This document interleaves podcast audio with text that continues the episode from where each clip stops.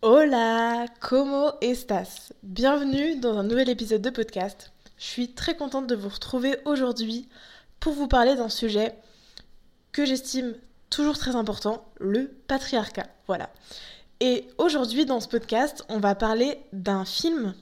Voilà, je vais vous raconter un petit peu l'histoire et puis le contexte de ce film pour vous expliquer finalement euh, ce qui m'a fait comprendre et ce que je trouve très intéressant en fait dans ce film, c'est que je trouve qu'il explique, même si c'est pas le but en soi de ce film, ce que je trouve c'est qu'il met très bien en scène un problème qui est présent aujourd'hui dans notre société. Alors là, évidemment, c'est par rapport à une histoire totalement différente de ce qu'on vit en tant que femme aujourd'hui, en tout cas en Europe, mais j'estime que ça représente très bien un problème qui est dans nos sociétés entre femmes, c'est à quel point entre femmes on peut être mauvaise entre nous, à quel point on peut se juger, à quel point on peut se rabaisser? Et j'avais d'ailleurs fait un, un, post Instagram, donc c'était à l'époque sur mon compte euh, pro. J'avais fait un épisode euh, justement où je vous expliquais, un, pardon, un post où je vous expliquais euh, finalement à quel point le patriarcat était en train de niquer nos relations entre les femmes. Et d'ailleurs, je l'avais ressorti. Non, non, je l'ai ressorti, c'est ça. Je l'ai ressorti sur mon compte Euh, c'était sur mon compte perso avant, maintenant c'est sur mon compte pro. Euh, ça s'appelle Comment la rivalité entre femmes nique le patriarcat. Et eh bien je trouve que ce film met très bien en scène la rivalité entre femmes et à quel point, en fait, c'est dû au patriarcat. Donc évidemment, euh, soyez ouvertes et ouverts à cet épisode et à ce film parce qu'en en fait ça n'a absolument rien à voir avec notre vie et notre condition en tant que femme en France. Mais ça n'empêche que le message derrière est bien présent et est toujours d'actualité, même si l'histoire de ce film se passe à une autre époque. Ce film est sorti en 2005, qui et d'ailleurs il a très très bien vieilli. Il s'appelle Mémoire d'une geisha et il a été réalisé par Ron Marshall, un homme. Bon, en 2005, déjà qu'en 2024 c'est compliqué d'avoir un 50-50 en termes de parité de réalisatrices et réalisateurs. Donc autant vous dire qu'en 2005, je pense que c'était pas du tout la priorité de chercher à mettre en avant des réalisatrices. Quoi qu'il en soit, le film est très bien. Je tiens quand même à préciser parce que je trouve que ça va très bien avec le sujet dont on parle aujourd'hui, hein, le patriarcat. Déjà, ça s'applique à plein de films, mais en particulier à ce film. Euh, ce film donc, a été réalisé aux États-Unis il parle du mémoire d'une geisha. Donc, mémoire d'une geisha, c'est une partie de l'histoire japonaise. Voilà, ça se passe au Japon. Ce film est sorti, il y a eu une opposition de la part de la population asiatique, donc euh, principalement japon-chinoise, euh, parce qu'en fait, ils ont quand même sorti un film qui parle de l'histoire du Japon, mais avec des actrices qui sont pas du tout japonaises. En tout cas, les actrices principales sont chinoises, malaisiennes, singapouriennes. Alors, les deux hommes acteurs principaux sont quand même japonais. Justement, c'est quand même ça qui est un peu dingue. Pourquoi vous ne choisissez pas des personnes, des femmes japonaises pour parler d'un film qui parle du Japon?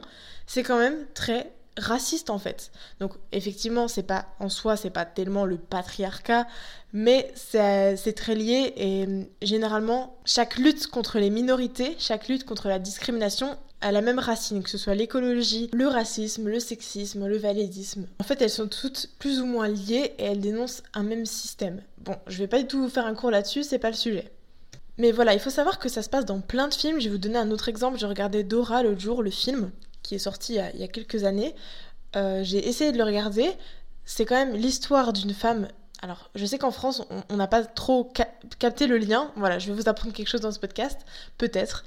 En fait, en France, on parle de Dora et en fait, elle nous apprend l'anglais. Mais aux États-Unis, là où a été créée Dora, c'est une femme qui est mexicaine et qui vient apprendre l'espagnol. Assez logique finalement, mais qui parle anglais. Donc c'est pour ça qu'elle est un peu mat de peau et que son cousin est aussi mat de peau. Et dans le film, Diego, son cousin, est blanc. Il est blanc. Il est né aux États-Unis, il est états-unien, et il n'a aucune autre origine. Voilà. Alors que c'est quand même un acteur tellement principal dans Dora. Et voilà, donc c'est et c'est ça pour tellement d'histoires, mais tellement d'histoires, je vous assure. Donc voilà, laissez la place en fait aux personnes euh, non blanches. Voilà, Je vous assure que vous pouvez. Et là, bon, évidemment, ils ont pris des chinoises, mais c'est aussi une forme de racisme parce que on parle d'un truc sur le Japon. Pourquoi? Vous ne me dites pas qu'il n'y a pas d'actrices japonaises qui peuvent prendre le rôle. C'est pas vrai. Je pense que c'était important de le préciser. Parlons maintenant de l'épisode, enfin du film, pardon, en lui-même. L'histoire se passe donc en 1929 où un père décide de vendre ses deux filles japonaises euh, par faute de moyens et les envoie donc dans des maisons de geisha. C'est donc des maisons qui apprennent à être une geisha et dès l'enfance, ces deux filles vont être séparées et on va suivre du coup le parcours d'une des deux sœurs. Comment a-t-elle appris à être une geisha? Voilà, donc ça c'est le synopsis. Je tiens quand même à préciser que je suis une femme française qui a regardé un film sur l'histoire, une partie de l'histoire du Japon. Donc vraiment, je suis pas du tout la fille la plus renseignée sur l'histoire des geishas et comment ça se passe. Ce film n'est pas du tout pour vous raconter l'histoire des geishas en soi. D'ailleurs, regardez ce film si ça vous intéresse pour mieux connaître l'histoire des geishas. Et attention, c'est quand même ce n'est pas un documentaire quoi, ça reste un film. Mais je trouve que c'est important parce que ça nous apprend quand même des choses euh, personnellement, je ne savais même pas déjà ce qu'était une geisha. Je connaissais le terme, je voyais comment étaient, euh, elles étaient représentées, les geishas, mais je ne savais pas du tout ce que ça représentait pour l'histoire japonaise et qu'est-ce qu'elles faisaient finalement au Japon. Donc voilà, je vais juste vous apprendre ce que moi j'ai appris de par mes connaissances en faisant quelques petites recherches. Mais encore une fois, le but, je vais essayer d'être le plus juste possible et d'être la plus précise possible, mais en même temps, sachez que c'est pas du tout pour vous informer sur l'histoire du Japon et des geishas, pas du tout, on est vraiment là pour venir comprendre ce qui s'est passé et à quel point en fait ce problème qui est présent dans ce film est encore présent aujourd'hui sous une autre forme, notamment en France par exemple, mais vraiment dans plein d'autres pays. Et j'ai envie de parler d'un truc d'ailleurs, je sais pas si je vais penser à le dire tout à l'heure, mais c'est là qu'on se rend compte à quel point le patriarcat, c'est vraiment partout. À quel point 50% de la population mondiale, 50% de la population mondiale est discriminée. Et plus de 50% puisque, je veux dire, sur les 50 autres personnes qui sont donc nés en tant qu'hommes, il y a des hommes qui ne sont pas hétérosexuels, il y a des hommes qui ne sont pas blancs, il y a des personnes qui ne sont pas valides. Donc même parmi ces autres 50% d'hommes, il y a quand même des personnes qui vivent une forme de discrimination, mais ça ne les empêche pas, forcément, d'eux-mêmes appliquer de la discrimination envers les femmes. Bon, je vais donc vous expliquer ce qu'est une geisha, de ce que j'ai compris dans le film et de ce que j'ai vu sur internet, mes sources Wikipédia, comme je vous ai dit, on n'est pas là pour faire un cours d'histoire, mais majoritairement comprendre ce qu'est une geisha, en principe, même si je ne serais peut-être pas 100% précise. Une geisha est donc une femme, alors à une époque ça a été des hommes, mais c'est très vite devenu 100% des femmes. Donc une femme qui a été éduquée pour être artiste et dame de compagnie, et qui va donc passer sa vie, sacrifier sa vie, je dirais même consacrer sa vie peut-être, pour pratiquer les arts traditionnels japonais. Donc elle va faire des prestations d'accompagnement et de divertissement pour des gens plutôt aisés quand même. Hein. Donc déjà on va l'identifier par sa façon de s'habiller, son maquillage. Elle porte des kimonos, elle a un teint très blanc, elle a des coiffures très travaillées. Elle pratique la musique classique, elle danse, elle discute avec des hommes, elle pratique des jeux. Voilà, elle est vraiment considérée comme une femme qui excelle dans le métier de l'art, mais selon la définition et la vision du Japon à l'époque où c'était, où ça s'est passé. Alors aujourd'hui, ça existe encore. Je tiens quand même à le préciser, ça existe encore, mais c'est beaucoup moins présent. De ce que je vois sur Wikipédia, en... il n'y en a plus que 200 de nos jours, alors qu'en 1980, il y en avait 17 000, et ça a été elles ont vraiment été très nombreuses plus au 18e et 19e siècle. Voilà. Euh, donc, bon, on pourrait presque ne pas voir le problème en vous racontant ça, mais je vous avoue déjà quand même que le fait de d'éduquer des femmes dès l'enfance et de devoir les, les vendre pour apprendre à faire ça toute leur vie, il y a déjà un problème quelque part. Ok Mais il y a aussi quelque chose qui est important à signaler, c'est que c'est un métier qui flirte énormément avec la prostitution. Sauf que ça va être un peu réservé à des femmes euh, auquel on va accorder plus d'estime qu'une prostituée. Mais ça, c'est quelque chose qui d'ailleurs n'est pas précisé sur Wikipédia, mais en tout cas dans le film, on le voit très bien. Qu'est-ce qui va rembourser? En fait, euh, je, pense que ça fonctionne comme ça. En gros, les parents vendent leur fille à une maison de geisha. Donc cette maison va donner de l'argent aux parents. Mais ces filles-là, pour qu'elles remboursent leurs dettes, c'est un investissement entre guillemets sur le long terme. À partir d'un certain moment, elles vont le rembourser. Et comment?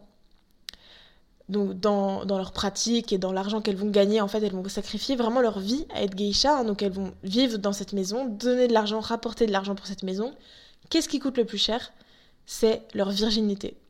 Voilà. Là, on est dans le vif du sujet. Leur virginité, c'est vraiment ce qui coûte le plus cher.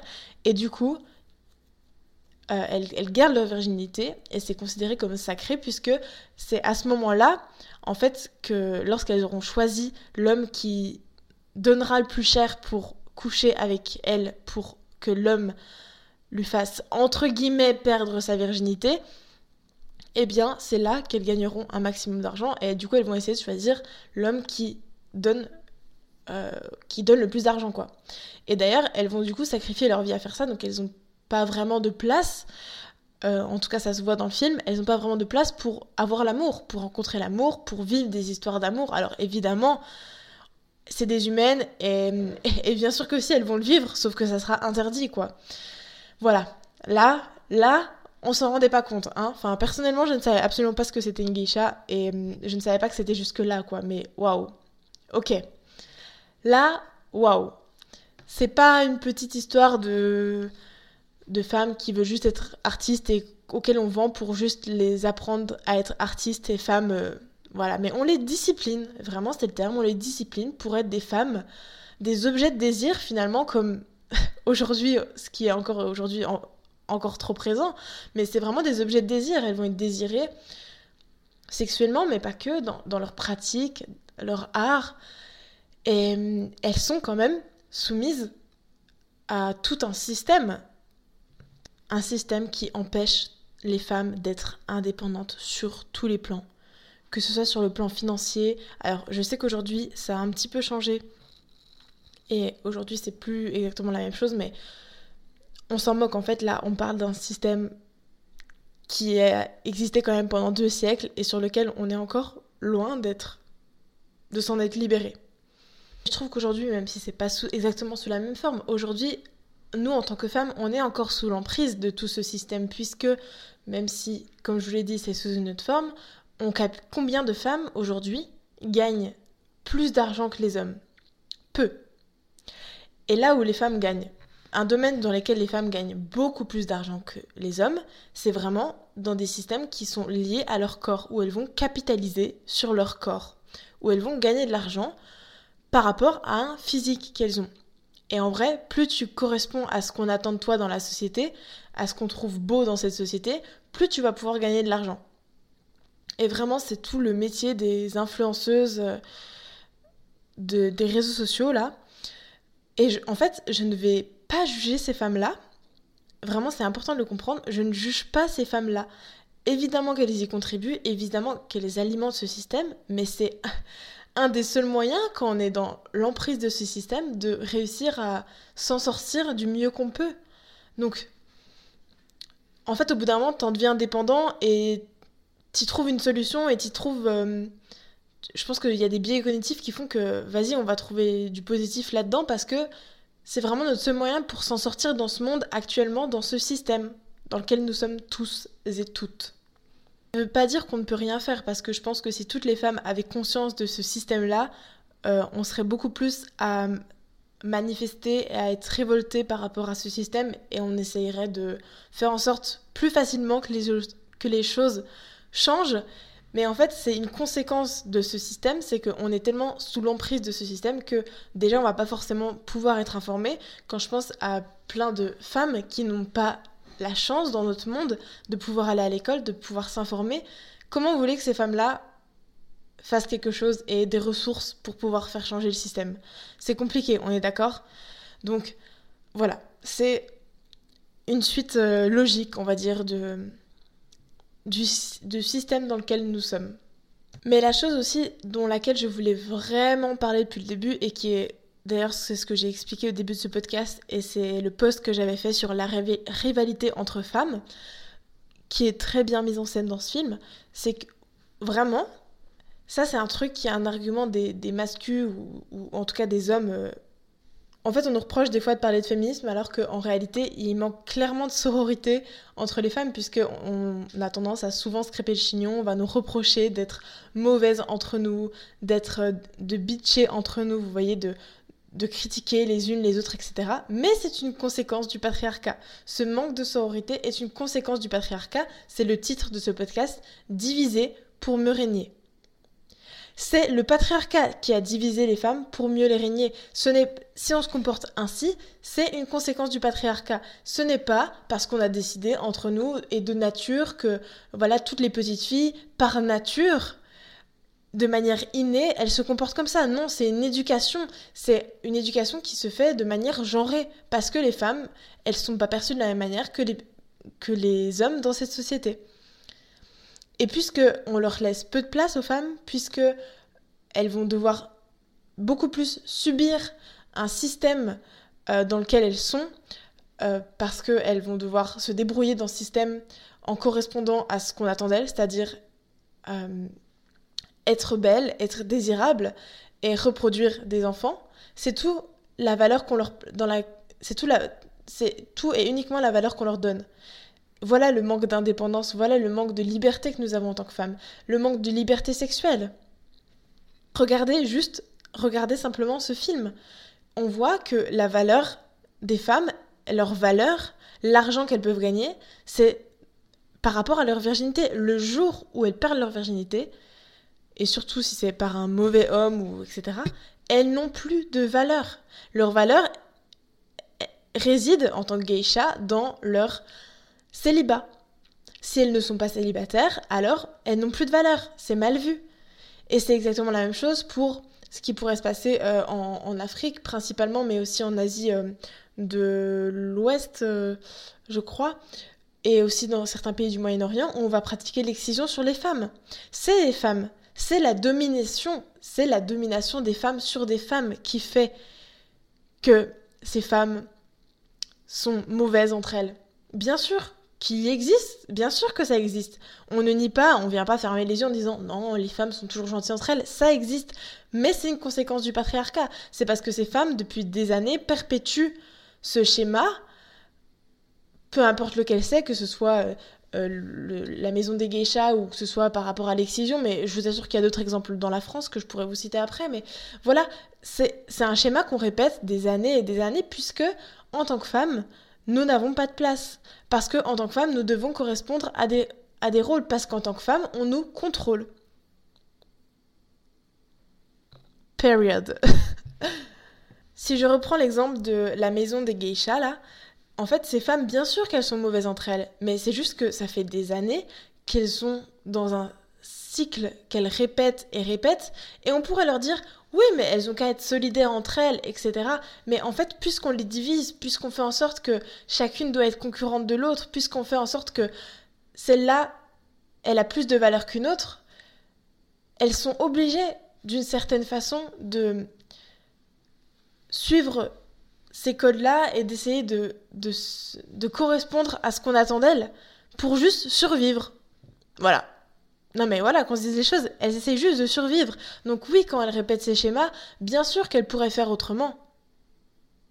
Mais il y a une réalité, enfin, il faut avoir euh, les pieds sur terre, quoi, et se dire, bah bien sûr qu'elles peuvent faire autrement, mais pour survivre, là, en fait, leur vie en dépend, leur, euh, leur survie en dépend. Parce que si ces femmes qui, qui dominent, qui tiennent des maisons de geisha, n'exploitaient pas ces petites filles, en fait, elles n'auraient juste plus d'argent elle ne pourrait juste plus vivre. Et c'est un peu la même chose avec euh, l'excision qui se pratique, euh, comme je disais, ben, dans certains pays d'Afrique, mais aussi en Asie de, l'Ouest et puis euh, dans certains pays du Moyen-Orient. Eh bien, par... si une fille n'a pas été excisée, elle n'a plus de valeur. Elle n'a plus de valeur. Elle est, enfin, elle est considérée comme quelqu'un qui n'a plus de valeur. Le jugement des autres, le, le sentiment en fait d'obligation sociale fait que ces femmes vont devoir pratiquer ça sur leurs filles parce qu'elles sont même si elles sont conscientes des conséquences si elles ne le font pas elles subiront des jugements moraux et des sanctions sociales elles peuvent vraiment une famille peut perdre son statut social parce que leur fille n'a pas n'a pas été excisée. Alors Dieu merci, les geishas aujourd'hui, elles ont un peu plus de liberté, elles ont un peu plus d'indépendance et c'est beaucoup moins présent qu'à l'époque. Mais je trouve que c'est tellement important d'en avoir conscience parce que si voilà, je parle de l'excision, ben ça, ça existe encore. Et en fait, toutes ces normes sociales patriarcales, elles sont encore présentes dans notre société. C'est vraiment une structure de rapport de domination masculine qui est encore présente aujourd'hui dans notre société, qui fait que pour ça, pour ces causes-là, c'est vraiment difficile pour nous en tant que femmes de se détacher de ça. C'est difficile pour nous de lutter contre ça parce que en fait, ils ont réussi, le patriarcat a réussi à diviser les femmes pour mieux régner.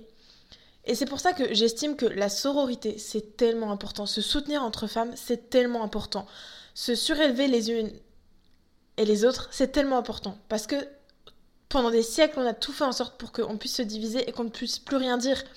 Pour qu'on soit dépendant de, de cette structure de domination masculine. Qu'est-ce qui fait pour moi que comment euh, peut-être que les choses puissent changer? J'espère que c'est à travers la sororité, mais aussi pourquoi je parle toujours des hommes, des hommes, des hommes, des hommes? Parce que pour moi, c'est eux qui ont les clés en main pour pouvoir changer ça. Parce que c'est eux qui profitent de ce privilège de domination masculine. Ils en ont pas forcément conscience, mais c'est bien ça le problème. C'est pour ça qu'aujourd'hui le féminisme existe aujourd'hui et qu'ils ont toujours du mal à comprendre pour certains le rôle de ce truc-là. Parce que en fait, vraiment, ils sont juste privilégiés. Les hommes sont privilégiés parce qu'ils ne subissent pas tout ce qu'on subit en tant que femme. Et donc, pourquoi eux devraient se remettre en question, devraient questionner leurs privilèges, alors qu'ils vivent très bien, très confortablement dans leur petite vie, en voyant des femmes qui sont leurs objets de désir, en voyant des enfants qui sont juste des futurs eux ou des futurs euh, objets de désir. et ils perpétuent ce schéma-là en profitant et en vivant leur vie du mieux qu'ils peuvent. Alors je dis pas que certains hommes ne vivent pas de je l'ai dit tout à l'heure, hein, certains hommes vivent des discriminations, bien sûr, mais dans le contexte en tant qu'homme, du genre homme dans notre société, ils, profitent de ça et ils sont privilégiés dans ça. Et s'ils ne cherchent pas à déconstruire ça, bah nous, on est toujours là à subir. Et c'est pour ça que pour moi, la sororité, c'est vraiment quelque chose auquel aujourd'hui je crois et auquel aujourd'hui je, mise, parce que je pense que c'est important pour... et que c'est peut-être un chemin pour pouvoir accéder à plus de privilèges en tant que femme, à pouvoir accéder à plus de liberté. Enfin, privilèges dans le sens où, voilà, plus de liberté, plus de d'opportunités. Et voilà, je pense que c'est vraiment important d'avoir conscience de ça. Donc euh, voilà, j'espère que cette euh, petite analyse de film qui a dérivé sur d'autres exemples euh, vous aura un peu fait comprendre ma vision des choses sur le patriarcat et puis à quel point c'est vicieux et c'est ancré dans toutes les cultures.